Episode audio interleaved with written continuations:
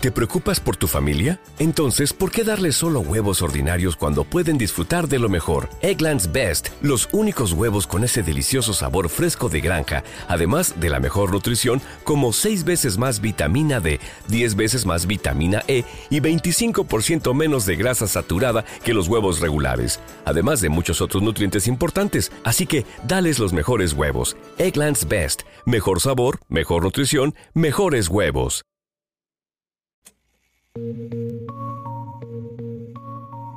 Hablar del Vaticano es hablar del epicentro de la religión católica, de la Casa del Papa y del Estado soberano más pequeño del mundo con un área apenas de 440 metros cuadrados, pero con un patrimonio que supera los 3 billones de dólares. Fundado en 1929 y con orígenes en el año 756 con el nacimiento de los estados pontificios, es la tierra donde se erigen la Basílica de San Pedro y la Capilla Sixtina, y desde donde ocho pontífices han dirigido los caminos espirituales de millones de personas en el mundo moderno. Pero también es una tierra con muchos escándalos que incluyen corrupción, intentos de asesinato, abuso sexual infantil, lazos con la mafia, extorsión y lavado de dineros, entre otros. Yo soy Luis Badel y en este capítulo de Crímenes Bizarros hablaremos de uno de ellos, la desaparición de Emanuela Orlandi, y veremos cómo en su caso confluyeron grupos terroristas, servicios de inteligencia, la mafia, el Banco Vaticano, varias tumbas vacías y hasta una red sexual al servicio de altas personalidades.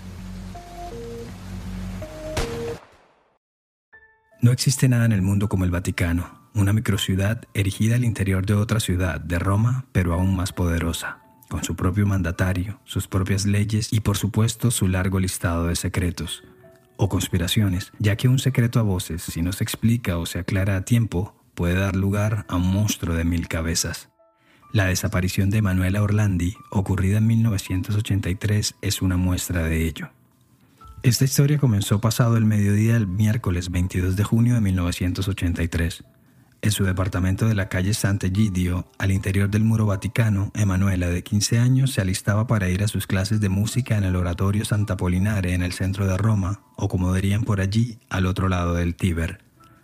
El verano romano arreciaba y las altas temperaturas hacían que las ropas se pegaran a la piel. Emanuela no quería tomar el bus, por eso había tenido una suerte de discusión con su hermano mayor Pietro para que éste la llevara en su motocicleta pero el joven ya tenía planes, y ante su negativa, Emanuela agarró su flauta traverso, su mochila y se fue de la casa, no sin antes dar un portazo para que todos escucharan su molestia. Y cuando digo todos me refiero a sus hermanas mayores Federica y Natalina, su hermano Pietro y su hermana menor Cristina, todos ellos hijos de María Pezzano y su esposo, Ercole Orlandi, un empleado del Vaticano, quienes en ese momento no estaban en la casa casa que por cierto estaba al interior de los muros que separan la Santa Sede de Roma. Los Orlandi eran una de las 15 familias autorizadas por el Vaticano a vivir en sus tierras, tal y como lo hacen los miembros de la Guardia Suiza, la Gendarmería Vaticana y por supuesto los cardenales y demás religiosos. Esa tarde, Emanuela vestía una camiseta blanca, unas zapatillas de gimnasio y unos jeans. Pese a estar de vacaciones del Liceo Científico donde acababa de terminar segundo grado de secundaria, Emanuela seguía tomando sus clases de música. Tocaba el piano, la flauta traverso y también lecciones de solfeo en la Academia de Música del Instituto Tommaso Ludovico de Victoria, en el complejo Santa Polinare, una calle al norte de Piazza Navona. Para llegar allí desde su casa tomaba la ruta 64 del autobús que la dejaba en la estación del Corso del Renacimiento, enfrente de Piazza Madama, a unos 200 metros de la academia pero ese día no fue un día normal. Todos los reportes hablan de que cuando la joven caminaba de la estación del bus al oratorio en el número 49 de Santa Polinare, fue abordada por un hombre, quien, palabras más, palabras menos, le ofreció trabajo repartiendo publicidad en un desfile de modas que se realizaría una semana después, con información sobre cómo volverse distribuidores de la marca de cosméticos Avon, que por entonces apenas empezaba su época de esplendor gracias a la venta por catálogos. En el aula de clases, la joven estuvo inquieta, distraída como con la cabeza en otro lado, al punto que se retiró del salón antes de que terminara la clase, a eso de las 6.50 de la tarde. El plan era encontrarse después con su hermana menor, Cristina, para irse juntas a casa. La cita era a escasos 500 metros, cruzando el puente Humberto I sobre el río Tíber enfrente del Palacio de Justicia. Y es acá donde empiezan las versiones encontradas. Una dice que Emanuela, quien estaba con sus amigas Rafaela Monse y María Cristina Cassini, prefirió no subir al autobús 64 pues estaba lleno y decidió esperar por el próximo. Otras que las dos amigas se fueron en otra ruta, en la 70, y que la vieron cuando hablaba con una mujer pelirroja en la banquina del paradero. Y tres, que se encontró de nuevo con el hombre que le había propuesto el atractivo trabajo hombre que por cierto manejaba un BMW 745 color verde oliva, del cual nos referiremos más adelante. El punto es que Manuela nunca llegó a donde su hermana Cristina, así que ésta decidió irse a pie hasta la Piazza Santa Polinare para ver si se la encontraba en el camino, pero no tuvo suerte. Al llegar a la academia de música no había rastro de su hermana ni de sus compañeras de clase, así que nerviosa y luego de deambular por un rato decidió regresarse a casa a las 8 y 30 de la noche, cuando el sol no había terminado de ponerse gracias a los largos días veraniegos, Cristina timbró en la puerta de su casa. Según un reportaje en el magazine Ambassador del periodista Francesco Manca, su madre María abrió la puerta y al notar que no estaba con Emanuela le preguntó angustiada por su hermana. La pequeña le dijo que ésta nunca llegó a la cita y que luego fue a buscarla al instituto, pero no la encontró. De inmediato los temores se apoderaron de la familia Orlandi. No era normal. Hércules, su padre, llamó al director de la escuela de música preguntando por Emanuela. Sus hermanas, Natalina y Federica, se pusieron en contacto con los hospitales cercanos, así como con algunas de sus amistades. Al no tener respuesta, los padres decidieron irse a Piazza Santa Polinare, a unos dos kilómetros de distancia, confiando en encontrársela por el camino. Las dos hermanas se quedaron en casa pendientes de cualquier novedad, mientras que Pietro se subió a su motocicleta Suzuki para ir en su búsqueda. Pero en vez de irse por la vía del puente Humberto I, que es la vía corta y acaso la más directa, lo hizo por el Corso Vittorio, la más larga, que va por el costado occidental del Castillo Sant'Angelo y desemboca en el centro de Roma tras cruzar el imponente puente Vittorio Emanuele II. A las 11 de la noche, sin rastro de la joven, los Orlandi se encontraron de nuevo frente a su residencia en la calle San Egidio. Con el corazón roto, Hércole Orlandi pensó que debía ir a la estación de policía de la plaza del Colegio Romano, el lugar más cercano donde vieron a su hija por última vez, para reportar su desaparición. Sin embargo, como suele pasar en la gran mayoría de los casos, la policía desestimó la denuncia en una primera instancia y le dijo al padre que seguramente la joven se había ido con sus amigos a disfrutar de las noches de verano, ya que eso era lo que hacían los jóvenes de su edad por esos días. Pero la intuición de un padre siempre suele estar en lo correcto. A la mañana siguiente, a las 7.50, su hermana Natalina pudo hacer el reporte en la dependencia de la Inspección General de la Seguridad Pública del Vaticano, pero de nuevo no hubo mucha recepción. Al menos en los días siguientes nadie fue a la casa de los Orlandi a revisar el cuarto de Manuela, o visitaron la estación del bus en el curso del Renacimiento, ni mucho menos la escuela de música. La noticia ni siquiera había salido en los medios de comunicación. Curiosamente, 40 días antes, el 7 de mayo, otra joven de 15 años llamada Mirela Gregory también salió un día de su casa y nunca más se le volvió a ver. Sus padres, trabajadores en un bar de la familia, vieron salir de casa esa mañana a la chica cuando se fue para el colegio y nunca más volvieron a saber de ella. Luego se enteraron que un ex compañero del instituto habría ido por ella a casa y la habría llamado por los citófonos del edificio hasta hacerla bajar. Después, la madre dijo en el curso de la investigación que su hija le había dicho que tenía una cita con un amigo en el monumento de Bersaglieri en Portapía, también en el centro de Roma. Así que en menos de dos meses, dos jóvenes de 15 años, estudiantes y prácticamente vecinas del centro de la ciudad, se encontraban desaparecidas y no había noticias de ellas. Pero Emanuela no era una chica cualquiera. Y acá es donde empiezan los vericuetos de esta triste aunque fascinante historia. Emanuela ostentaba algo que muy pocas personas en el mundo pueden dar fe y es que era ciudadana vaticana, es decir, tenía pasaporte del Estado Vaticano, una distinción que solo tienen los cardenales, funcionarios diplomáticos o empleados de confianza del Vaticano y sus familias, y que no se logra por nacimiento o por herencia, sino que son adjudicados directamente por el Papa de turno. Como ya lo mencionamos, el padre de Manuela, Hércole, era empleado del Vaticano y se desempeñaba en la prefectura de la Casa Pontificia. Y a su vez, el padre de este, de nombre Pietro, había sido el primer Orlandi en trabajar en la Santa Sede, cuando allá, en 1924, empezó a laborar en los establos del Papa Pío XI. Después, en 1932, fue trasladado a la prefectura de la Casa Pontificia, algo así como la Secretaría Privada del Papa, un trabajo del que finalmente se pensionaría y al cual posteriormente le pudo heredar a su hijo. Para 1970, el padre de Manuela, Hércole, ya había sido ascendido a oficinista del Palacio Apostólico, y entonces fue cuando le asignaron ese apartamento para él y su familia, donde 13 años después se desarrollarían estos sucesos. De vuelta a 1983, la noche en la que desapareció Emanuela, el Papa Juan Pablo II estaba cerrando su visita oficial a Cracovia en su país de origen, Polonia, y antes de subir al avión de Alitalia que lo llevaría de vuelta a Roma, el secretario de Estado, el cardenal Agostino Casaroli, le contó la noticia. Bueno, no en vano, él era el jefe del Estado Vaticano y tenía que estar al tanto de la suerte de una de sus ciudadanas. Mientras la foto y la historia de su desaparición salieron publicados en los diarios Il Tempo, Il Messaggero y El Paese Sera, las calles del Vaticano y del centro de Roma fueron inundadas con unos 3.000 afiches con la cara de Manuela, su estatura y la ropa que llevaba el día en que desapareció. Jean, camiseta blanca y zapatillas de gimnasia. También el teléfono de la casa de los Orlandi, 6984982, abierto para recibir cualquier llamada con información sobre el caso. Según recopiló el sacerdote y escritor Jesús López Sáenz en su libro El Día de la Cuenta sobre el final del papado de Juan Pablo II, el día 25 de junio de 1983 empezaron los llamados telefónicos. Primero fue un joven que se identificó como Pierluigi, de 16 años, y quien les dijo que en la vecina plaza de Campo de Fiori, él y su novia se habían encontrado a una chica que se parecía mucho a la de la foto, a la de los afiches, que decía llamarse Bárbara y que vendía productos de Avon y quien justamente cargaba también una flauta traverso en su mochila. Acá tengamos presente que el tamaño promedio de una de estas flautas barrocas son 60 centímetros, así que no es un elemento muy fácil de ocultar o de confundir.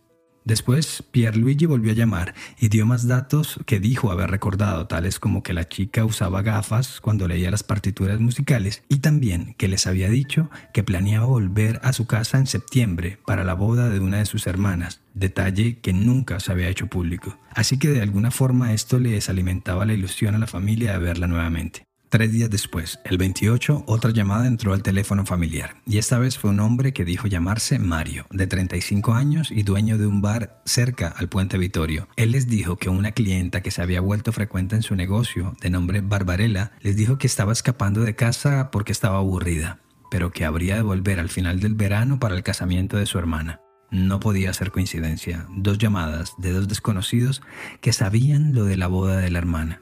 La pesadilla parecía estar llegando a su fin. Sin embargo, no hubo más llamadas de ninguno de ellos. El caso seguía siendo un caso local hasta el 3 de julio de 1983. Desidero esprimere la viva partecipazione con cui sono vicino alla famiglia Orlandi, la quale è nell'afflizione per la figlia Emanuela di 15 anni, che da mercoledì 22 giugno non ha fatto ritorno a casa.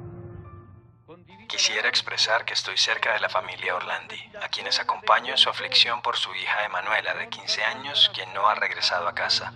Comparto los deseos y el angustioso temor de sus padres sin perder la esperanza ni el sentido de humanidad de quien tenga la responsabilidad en este caso. Eso dijo el Papa Juan Pablo II al final de la oración del Ángelus de ese día ante una plaza San Pedro abarrotada con miles de fieles y periodistas de todo el mundo. Así, el caso había dejado de ser local para convertirse de súbito en uno con difusión internacional. Dos días después, el 5 de julio, volvieron las llamadas telefónicas sobre el caso. Primero al Vaticano. Ahora el protagonista de las mismas sería un hombre al que apodaron el americano, debido a que hablaba italiano con un marcado acento anglosajón. En su llamada inaugural dijo, Para el regreso de la chica a su casa, el Papa deberá lograr la liberación de Accha de parte del gobierno italiano antes del 20 de julio. También mencionó que Mario y Pierluigi, quienes llamaron inicialmente a los Orlandi, hacían parte de su organización y que de ahí en adelante, cuando ellos quisieran referirse al caso, utilizarían el código 158. Pero para entender de qué estaba hablando el americano, hay que regresar al 13 de mayo de 1981. Pope John Paul II had been shot. A Turkish terrorist who had threatened to kill the Pope two years ago is being held tonight by Italian police, the main suspect in the shooting.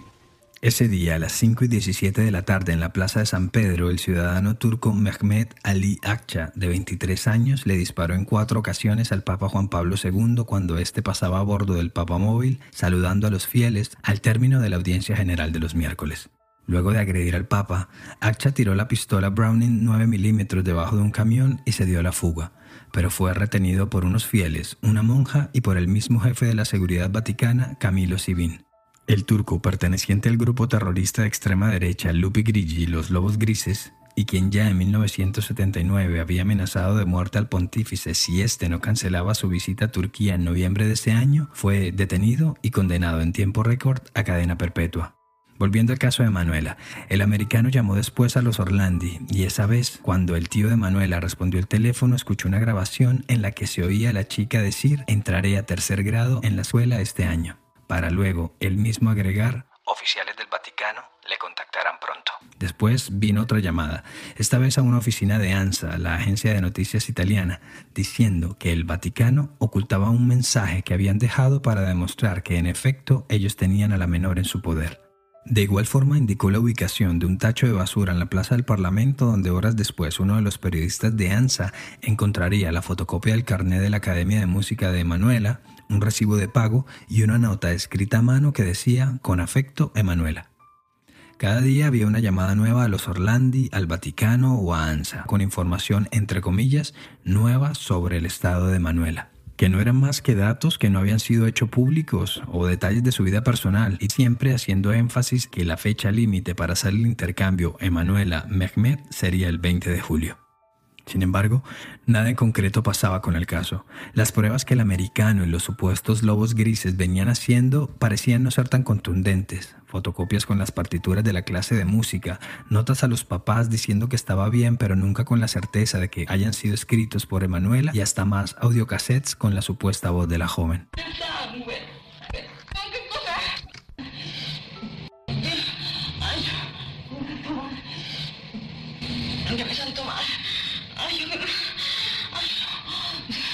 En este caso en particular que acabamos de oír, se pudo confirmar tras varios análisis forenses que dichos gritos, lamentos y basta no eran de Manuela, sino que eran extractos de una película porno, lo que por lo menos brindó algo de tranquilidad para los Orlandi.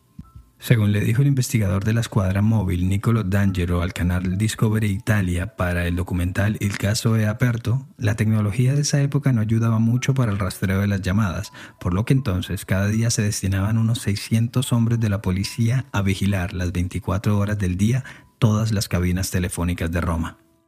Pero aún así, en una de esas llamadas del americano se pudo comprobar que ésta no había salido de la cabina telefónica que registraba, por lo que la única opción era que hubiese sido filtrada y enrutada desde otro lugar, con una tecnología que para entonces solo podrían tener los servicios secretos o las organizaciones criminales.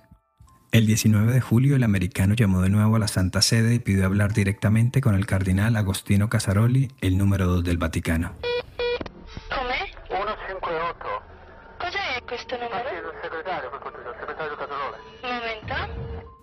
Al llamar a la centralita telefónica de la Secretaría de Estado, el americano solo dijo 158 y pidió que le comunicaran con el prelado. Un momento, un momento.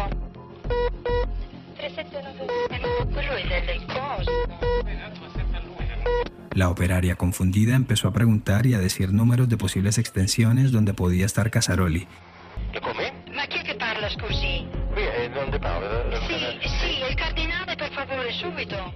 Y al final, tras largos minutos, el cardenal respondió el teléfono y le dijo dos veces a la mujer que esperara, y luego se dispuso a hablar con el americano. Eminenza. Eh, attendo un momento, eh. Ma presto, come mai che gli altri numeri non si poteva passare? Sì, sì, attendo un momento. Ma non posso ancora. Pero, ¿de qué hablaron? Eso solo lo supieron ellos. Esa llamada fue considerada privada y no hay ningún tipo de registro de ella y llegó el 20 de julio la fecha límite para el intercambio de prisioneros y nada pasó. Al día siguiente llegaron sendas cartas a la agencia ANSA y al diario Il Messaggero. Ambas habían salido el 17 de julio de Frankfurt, Alemania, donde era bien sabido que los Lobos Grises tenían sus oficinas centrales. Allí pedían no solo la libertad de Akça, sino también la de Musar Sedar Selevi, otro turco arrestado como cómplice del intento de asesinato del Papa Juan Pablo II y firmaron los documentos como el Frente Turco de Antiliberación Cristiana o Frente Turques. Mientras en Ankara, la capital turca, decían que ese tal Frente Turques era totalmente desconocido, esa facción seguía enviando misivas a diestra y siniestra.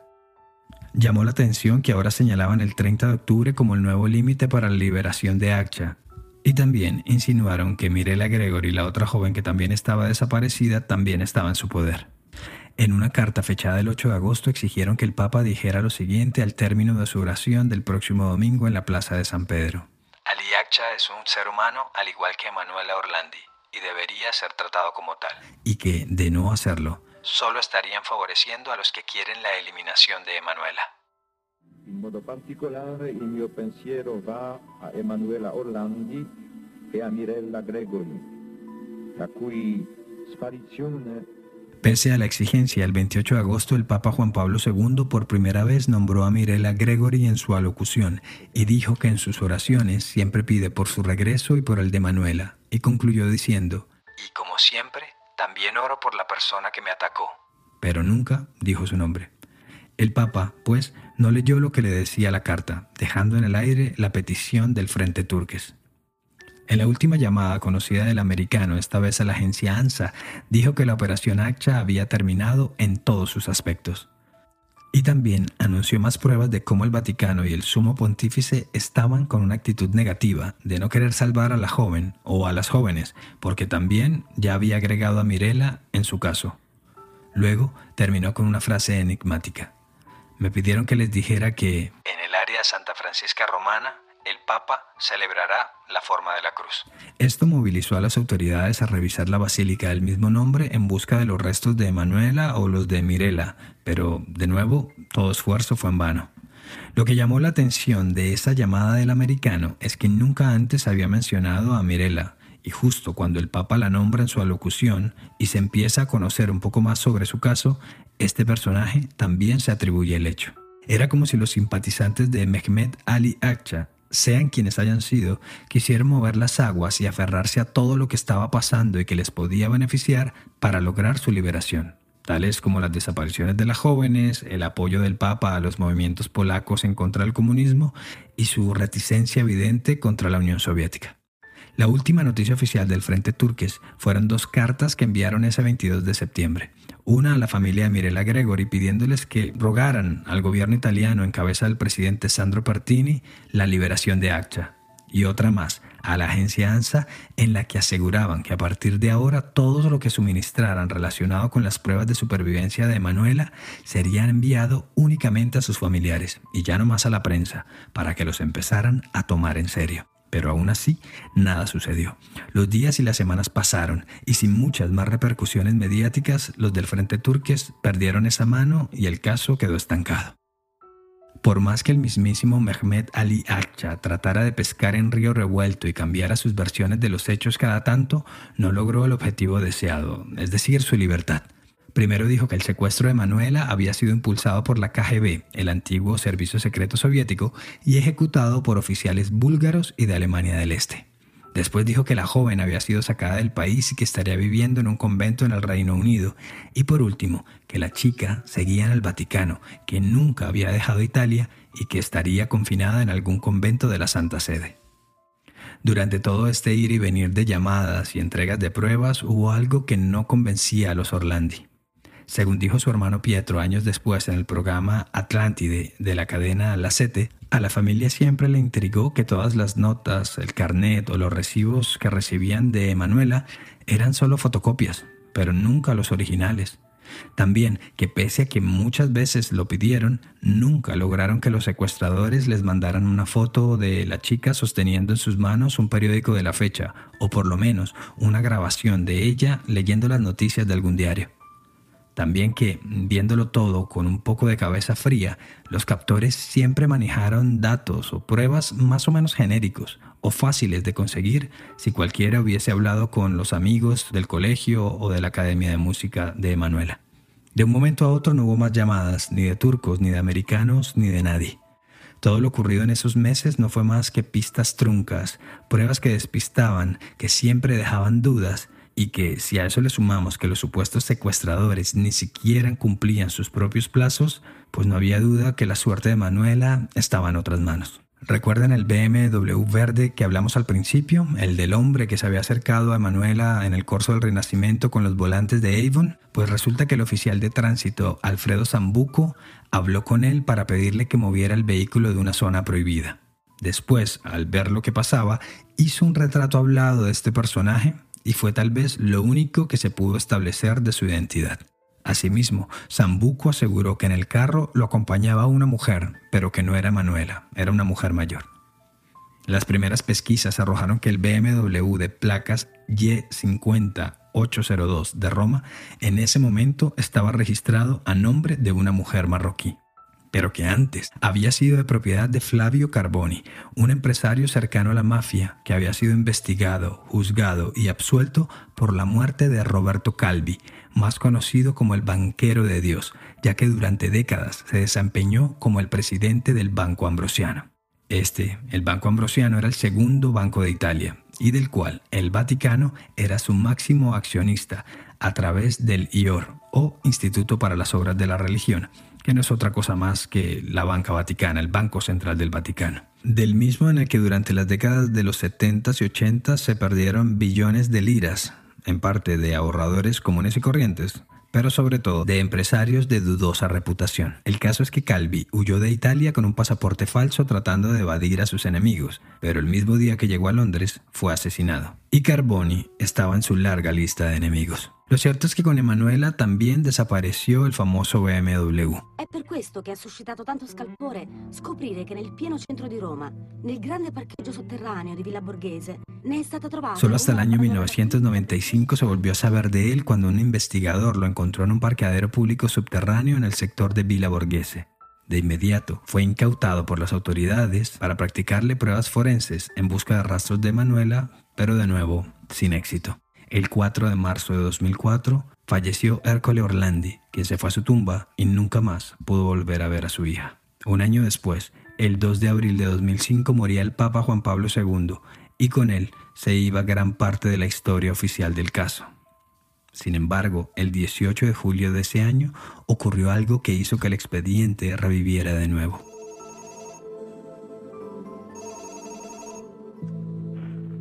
Riguardo al Emanuele Orlandi, per trovare la soluzione del caso, andate a vedere che è sepolto nella cripta della Basilica di Santa. Una llamada al aire del popular programa investigativo ¿Quién ha visto? ¿Quién ha visto? pidió que para encontrarle una solución al caso de Manuela Orlandi debía mirar quién estaba enterrado en la Basílica de Santa Polinare, ya que ese había sido el favor que Renatino le había hecho al cardenal Poletti en la época. En la llamada se dan tres nombres claves. Uno, la Basílica de Santa Polinare, ubicada en el mismo complejo en el que funcionaba la Academia Musical de Manuela. Renatino, que era el apodo de Enrico de Pedis, un capo de la peligrosa banda de la Maliana, y quien fue asesinado por sus colegas en 1990.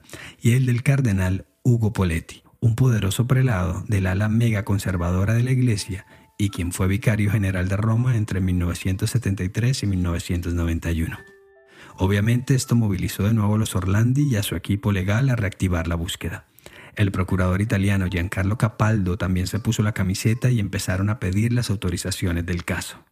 Lo primero que hizo Capaldo fue ver quién y por qué se autorizó que De Pedis fuera enterrado en la cripta de la basílica, un honor apenas destinado para cardenales y religiosos.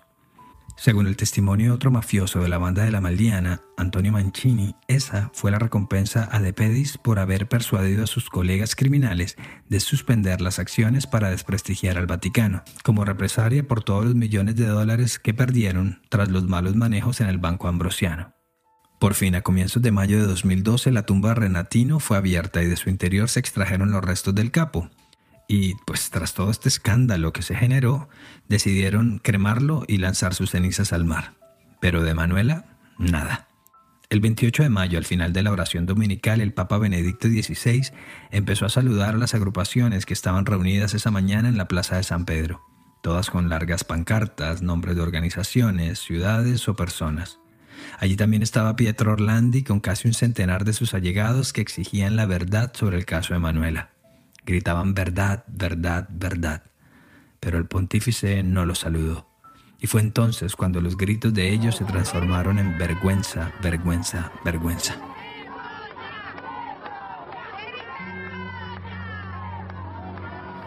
Como si las cosas no fueran lo suficientemente complejas, mientras se definía la nueva suerte de, de Pedis, una de sus examantes llamada Sabrina Minardi lanzó una nueva versión de los hechos. La mujer le dijo al procurador Capaldo que la banda de la Maliana fue la encargada de secuestrar y asesinar a Emanuela para, abro comillas, enviarle un mensaje a alguien. Según dijo, la joven fue secuestrada por hombres al mando de Depedis, transportada en el mencionado BMW, encerrada en un apartamento en el centro de Roma para luego ser asesinada y dispuesta en una mezcladora de cemento junto con los restos de otras víctimas de la banda. Según ella, Depedis lo hizo siguiendo las órdenes de Monseñor Paul Marcinkus, un obispo estadounidense que durante casi 20 años se desempeñó como presidente del IOR, es decir, el Banco Central Vaticano, y a su vez también era directivo del Banco Ambrosiano, en especial de las operaciones internacionales con sede en Bahamas, por lo que siempre fue señalado de lavado de dinero, tener nexos con la mafia, al punto que fue obligado a dimitir de su puesto. Pero lo que más llamó la atención de esta nueva versión lanzada por Minardi era que Monseñor Marcinkus no era otro más que el mismísimo americano, el mismo que durante meses tuvo en vilo a los Orlandi y a las autoridades con sus llamadas y a quien nunca pudieron identificar. En varios reportes incluso llegaron a decir que cuando las autoridades romanas quisieron entrevistarlo y hablar con él del caso, la Secretaría de Estado Vaticano no lo permitió y para 1990, año en que fue relegado del IOR, Marcinkus regresó a los Estados Unidos y se alejó de la vida pública hasta que murió en 2006. Sin embargo, nunca fue oficialmente acusado de ningún delito y todo se quedó en sospechas. Hay que aclarar que a esta versión los Orlandi no le dieron mucha credibilidad, ya que como lo dijo Pietro en una entrevista al Corriere de la Sera el 12 de mayo del 2012, se sabía que Minardi, la novia del capo, llevaba varios años combatiendo una larga adicción a las drogas y al alcohol. Los años siguieron pasando y a Pietro Orlandi la cabellera se le había teñido de blanco, mientras que no dejaba de aparecer en programas de televisión con la foto de Manuela o haciendo vigilias en la Plaza de San Pedro, en Piazza Navona y pidiendo audiencias con el Papa de turno en busca de su hermana. Al turco Mehmet Ali Acha le revocaron su cadena perpetua por petición de Juan Pablo II y en 2020 fue extraditado a Turquía. De Mirela Gregory no se volvió a hablar nunca más mientras que la salud en declive del Benedicto XVI era el tema diario de conversación. En 2012, el padre Gabriele Amort, más conocido como el último exorcista del Vaticano, muy cercano a Benedicto, le dijo al diario La Estampa su hipótesis sobre la suerte de Manuela, a quien consideró víctima de un crimen de carácter sexual la ciudad de los papas eran organizados festines sexuales en los que participaban jovencitas y estaban involucrados personal diplomático, gendarmes de la Santa Sede y hasta algunos prelados. De nuevo, otra acusación sonora, pero sin pruebas. Creo que Manuela fue víctima de esas fiestas pedófilas. Nunca creí en la pista internacional. Tengo motivos para creer que se trató de un caso de explotación sexual con consecuente homicidio poco después de su desaparición. Dijo el padre quien nunca más se refirió al tema hasta su fallecimiento en septiembre de 2016. A propósito, el 11 de noviembre de 2018, mientras se hacían unas obras de reconstrucción en la suntuosa Villa Georgina, sede de la Embajada del Vaticano ante el gobierno italiano, fueron encontrados varios restos de huesos humanos y pues tras las acusaciones del padre Amor y la teoría de las fiestas orgiásticas, de inmediato se contempló la posibilidad y la esperanza que uno de esos restos perteneciera a Emanuela. Pero de nuevo, la ciencia corroboró que ninguno de ellos, en efecto, eran de la joven. El 22 de junio de 2019, Pietro Orlandi y su madre, María, viajaron a un convento en Luxemburgo donde les habían dicho que había una religiosa italiana muy parecida a Manuela y que había llegado al lugar pocos años después de la desaparición de la joven. Al salón solo entró la madre y Pietro quedó con el corazón en la mano esperando una buena noticia al otro lado de la puerta. Pero cuando vio salir a su madre con los ojos empapados, se dio cuenta de que todo no había sido más que otra falsa esperanza. El capítulo más reciente de esta larga y triste historia sucedió el 11 de julio de 2019, cuando la familia Orlandi recibió una carta anónima con una foto de una tumba con la escultura de un ángel que decía que buscaran allí por los restos de su familiar. Tras una búsqueda con especialistas e historiadores se pudo confirmar que los sepulcros estaban ubicados en el cementerio teutónico del complejo de Santa Polinare y que las tumbas les pertenecían a dos princesas alemanas que habían fallecido en 1830 y en 1840. Luego de lograr la autorización, procedieron a abrirlas y cuando lo hicieron el silencio fue general, pues en su interior no estaban los restos de Manuela, pero tampoco los de las princesas. Las tumbas estaban vacías, quién sabe desde cuándo. Sin embargo, con los planos del lugar se supo que abajo de esa planta había un largo sótano, y fue allí cuando encontraron cientos y cientos de huesos de todos los tamaños, lo suficiente como para llenar 24 bolsas con ellos. Nuevas esperanzas se presentaban para los Orlandi, pero un año después y tras varios análisis de ADN, se comprobó que los restos pertenecían a personas que habían muerto en el siglo XIX y que tal vez entonces ese lugar se había dispuesto como un osario más de la ciudad. Si con Benedicto XVI la relación con Petro fue casi nula, con el Papa Francisco la cosa no era diferente. En marzo de 2013, recién ungido como papa, el pontífice argentino dio una misa en la pequeña capilla Santa Ana, en donde justamente estaban Pietro y su madre María. Al terminar la Eucaristía, saludó a los pocos asistentes y cuando se acercó a los Orlandi, le estrechó la mano a María y le dijo: Soltanto una frase, Emanuela está en cielo. Emanuela está en el cielo. A lo que Pietro con valentía le respondió: Mientras no haya prueba de lo contrario, yo vivo con la esperanza de que ella está viva y yo espero que usted me ayude a encontrar la verdad. Y Francisco, el nuevo Papa, el que vendría a cambiarle la cara a la iglesia, solo atinó a repetir, Ella ya está en el cielo. Esta historia la repite Pietro en todas sus entrevistas y apariciones en la televisión. No le cabe en la cabeza que el nuevo Papa pudiera estar tan seguro de la muerte de su hermana. Según él, lo que le pasó a Manuela lo supo Juan Pablo II, Benedicto XVI y ahora parecía que Francisco también. El Papa Francisco está cerrado.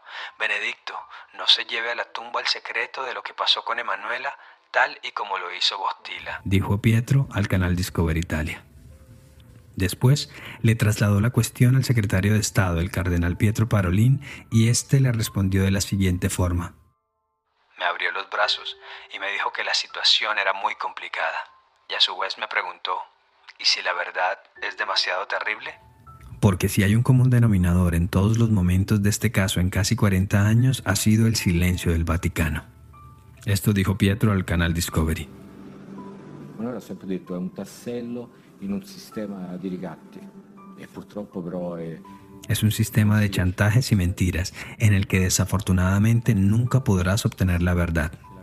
Ellos saben muy bien que si se conoce la verdad sobre la desaparición de Manuela, se abre una caja de Pandora y quién sabe qué más secretos se lleguen a ser públicos.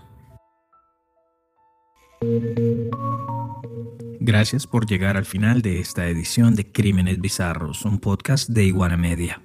Este episodio fue escrito y producido por mí, Luis Badel. Y ya lo saben, suscríbanse en sus plataformas digitales favoritas y pasen la voz con sus amigos. Cualquier mensaje o sugerencia de temas lo pueden hacer en arroba crímenes bizarros en Instagram o Facebook. Y para mayor información sobre el tema de hoy visita iguanamedia.net. Nos escuchamos a la próxima.